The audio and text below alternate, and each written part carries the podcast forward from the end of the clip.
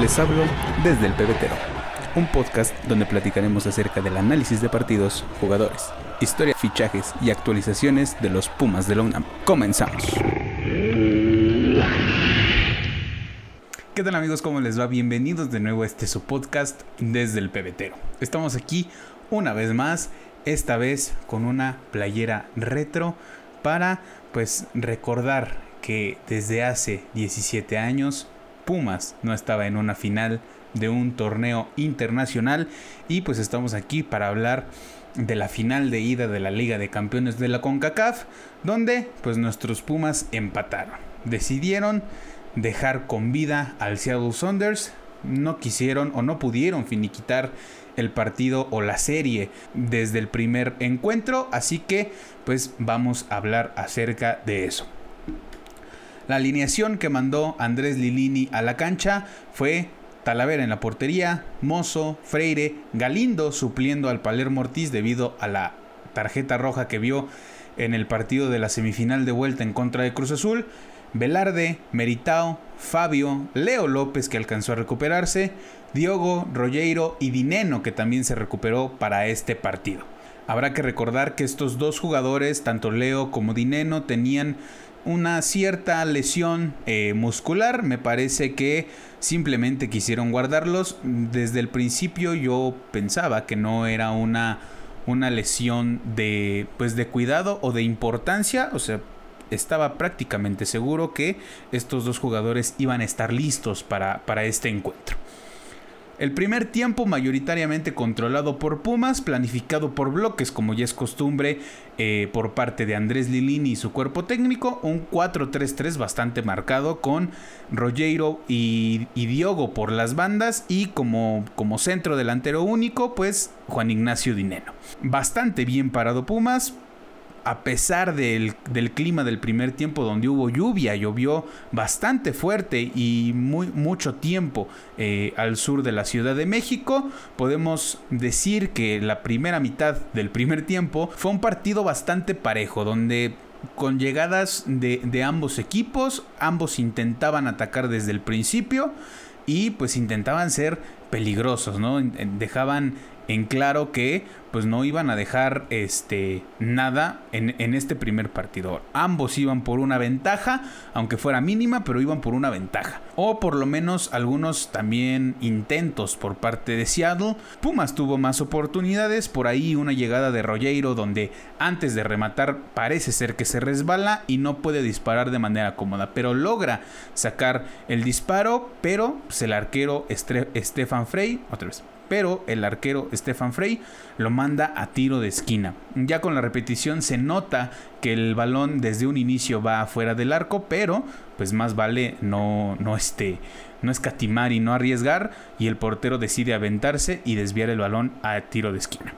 Posteriormente, al minuto 33, le cometen una falta a Juan Ignacio Dineno dentro del área. Prácticamente le hacen un sándwich entre Gómez y Arriaga. El delantero universitario cobra muy mal el penal y el arquero suizo atajó el cobro desde los 11 pasos. Pero la jugada sería revisada por el VAR y el árbitro decide repetir el penal, donde Dineno vuelve a tomar el balón y esta oportunidad la traduce al primer gol de los Pumas en el encuentro. Esta vez cambiando de lado el cobro, primero lo cobró hacia su lado izquierdo, posteriormente lo cobró hacia el lado derecho y pues engañando completamente al portero del Seattle. Al minuto 39 Pumas comete una falta que era cobrada por Lodeiro que ataja muy bien a Alfredo Talavera. Previo al cobro se nota en el acomodo de la barrera, se ve como Talavera les pide a los dos jugadores que estaban en la barrera que se abran para invitar al jugador de Seattle a pegarle directo y también ver en el momento en el que salga el balón y no pues lo, agarre por sorpresa. Cosa que así fue, ya que el arquero universitario controló muy bien eh, ese balón y también lo mandó hacia tiro de esquina. Al minuto 43 desafortunadamente Alan Mozo se lesiona luego de una falta cometida por él sobre Javier Arriaga, pero pues este jugador cae accidentalmente sobre la rodilla izquierda del lateral de Pumas, haciéndole una especie de palanca que obliga al mexicano a abandonar el encuentro pues en camilla y llorando. En su lugar entró Jesús Rivas, que no había visto minutos en, este semestre, tanto en Liga MX como en Conca Champions, no había, este, no había jugado tantos minutos, pero lo hizo de manera correcta.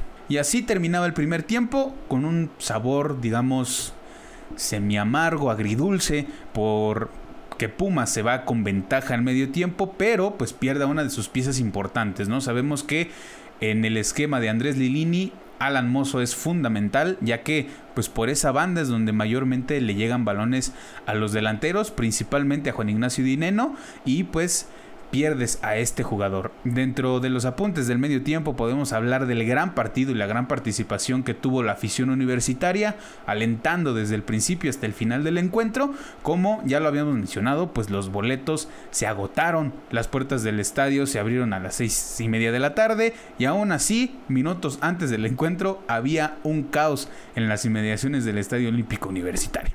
Iniciaba el segundo tiempo y ambas escuadras saltaron exactamente igual que como iniciaron el encuentro para encarar estos últimos 45 minutos del partido de ida y al minuto 48 Jesús Rivas aprovecha el espacio que tenía por la banda derecha emulando las acciones que hace Alan Mozo por esa misma banda y pues mandando un centro eh, directo a la cabeza de Juan Ignacio Dineno que remató pues de manera muy cómoda y con muchísima fuerza eh, para, para mandar el balón al fondo de la red, dándole la ventaja de 2-0 a Pumas sobre Seattle. Al minuto 50 se presentó una de las oportunidades más claras para el equipo de la MLS, un centro por la banda derecha por parte de Roldán, que ve muy bien el movimiento de Rui Díaz dentro del área, manda el balón y el peruano remata remata bien, pero pues no contaba con la intuición de Talavera, que no, que no se vence, sino que se lanza con dirección hacia el balón.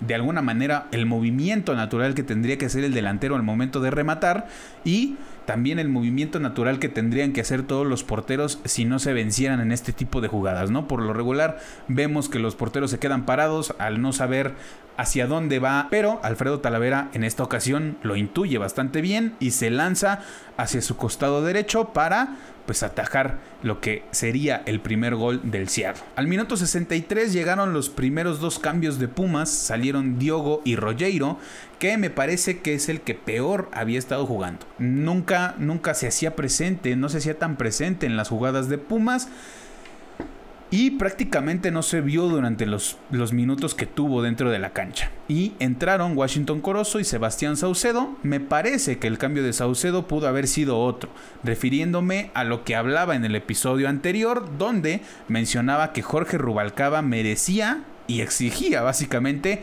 minutos para este partido, ya sea de inicio o de cambio, pero pues Andrés Linini decide mandar a Saucedo quien posteriormente al minuto 77 cometería un penal que le daba el 2-1 a Seattle. Me parece que este penal pues no debió haberse marcado ya que antes de esa mano de Saucedo porque habrá que recalcar que si es mano, no es un movimiento tan natural de la, de, de la mano, del cuerpo, al momento de que Saucedo se barre, pues hay una falta sobre Igor Meritao que le impide saltar para disputar el balón. No sabemos si eh, saltando pudo haber despejado el balón, pero lo que sí es cierto, si es una realidad, es que pues el jugador de la MLS, el jugador de Seattle, empuja a Igor Meritao para pues dejarlo fuera de la jugada, ¿no? Posteriormente, pues el balón pasa y cae en los pies de Rui Díaz, quien mete un centro retrasado, pero aquí es donde el balón le pega en la mano a Saucedo.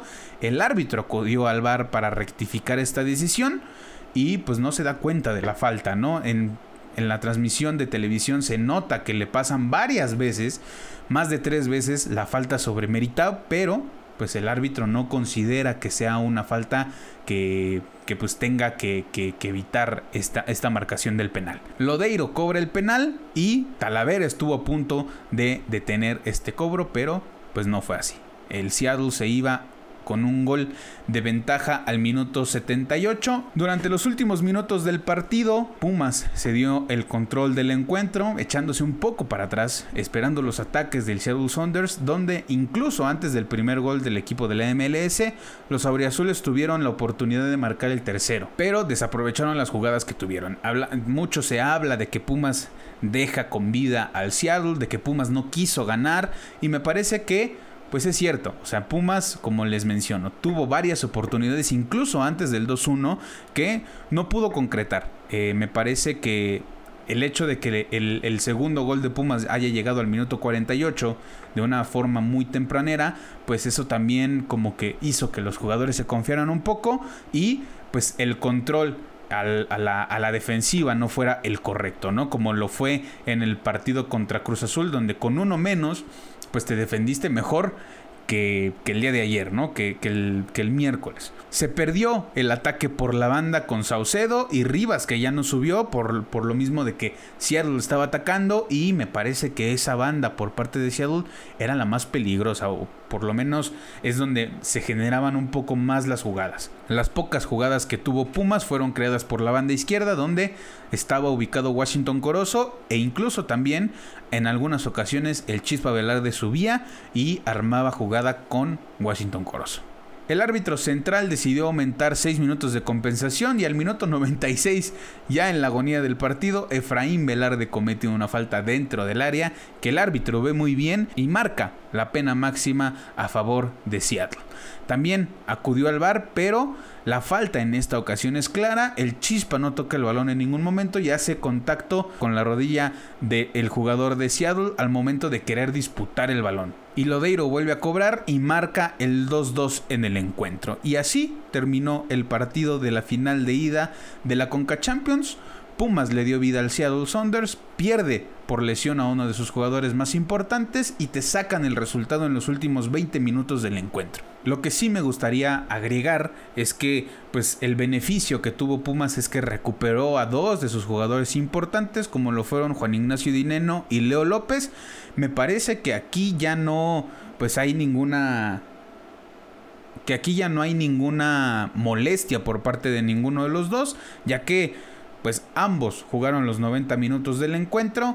Ambos lo hicieron de manera correcta, con estadísticas de, de SofaScore. La efectividad de pases de Leo López fue del 84%, cosa que es pues bastante favorable. Es un número bastante bueno, luego de venir de una, una lesión. Y la efectividad de Juan Ignacio Dineno fue del 60% en cuanto a pases y en cuanto a tiros al arco, pues básicamente del 100%. Tuvo dos disparos al arco, los cuales se concretaron en los dos goles. Pero pues ya no hay tiempo para, para lamentarse y de culpar al arbitraje, es tiempo de darle la vuelta a la página y concentrarse ahora en el partido de la Liga MX en contra del Pachuca, pues donde se juegan prácticamente la clasificación a la liguilla. Hay que recordar que si Pumas consigue la victoria, asegura su lugar en la fiesta grande del fútbol mexicano con 22 puntos y nadie lo sacaría de ahí.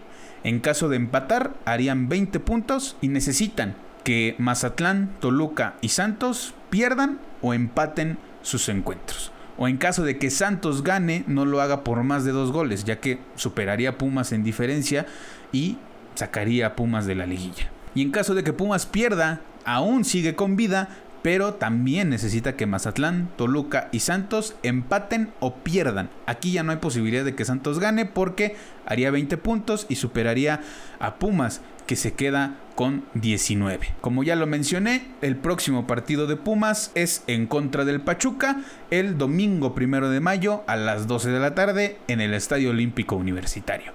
Hasta este momento, cuando se está grabando este episodio, el partido sigue a la misma hora. Se hablaba de que la directiva y el club estaban viendo la posibilidad de cambiar el horario del encuentro para un poco más tarde, por ahí de las 5, 4, 5 de la tarde, para pues tener un poco más de tiempo para recuperar a los jugadores y pues encarar de mejor forma este encuentro donde les repito, Pumas se juega la clasificación a la liguilla y pues esperemos a ver qué alineación manda Andrés Lilini, ya que como lo ha venido diciendo, mandará a los que estén mejor, no importa si sean titulares, intenta no hacer rotaciones, ya que, pues como lo vimos en los dos partidos anteriores de Liga MX, cuando intentó hacer rotaciones, la estrategia no le salió y perdió ambos partidos. Lo que sí es seguro es que Alan Mozo no estará disponible posterior al encuentro de la final pues en la conferencia de prensa Andrés Lilini mencionaba que seguramente se trataba de un esguince,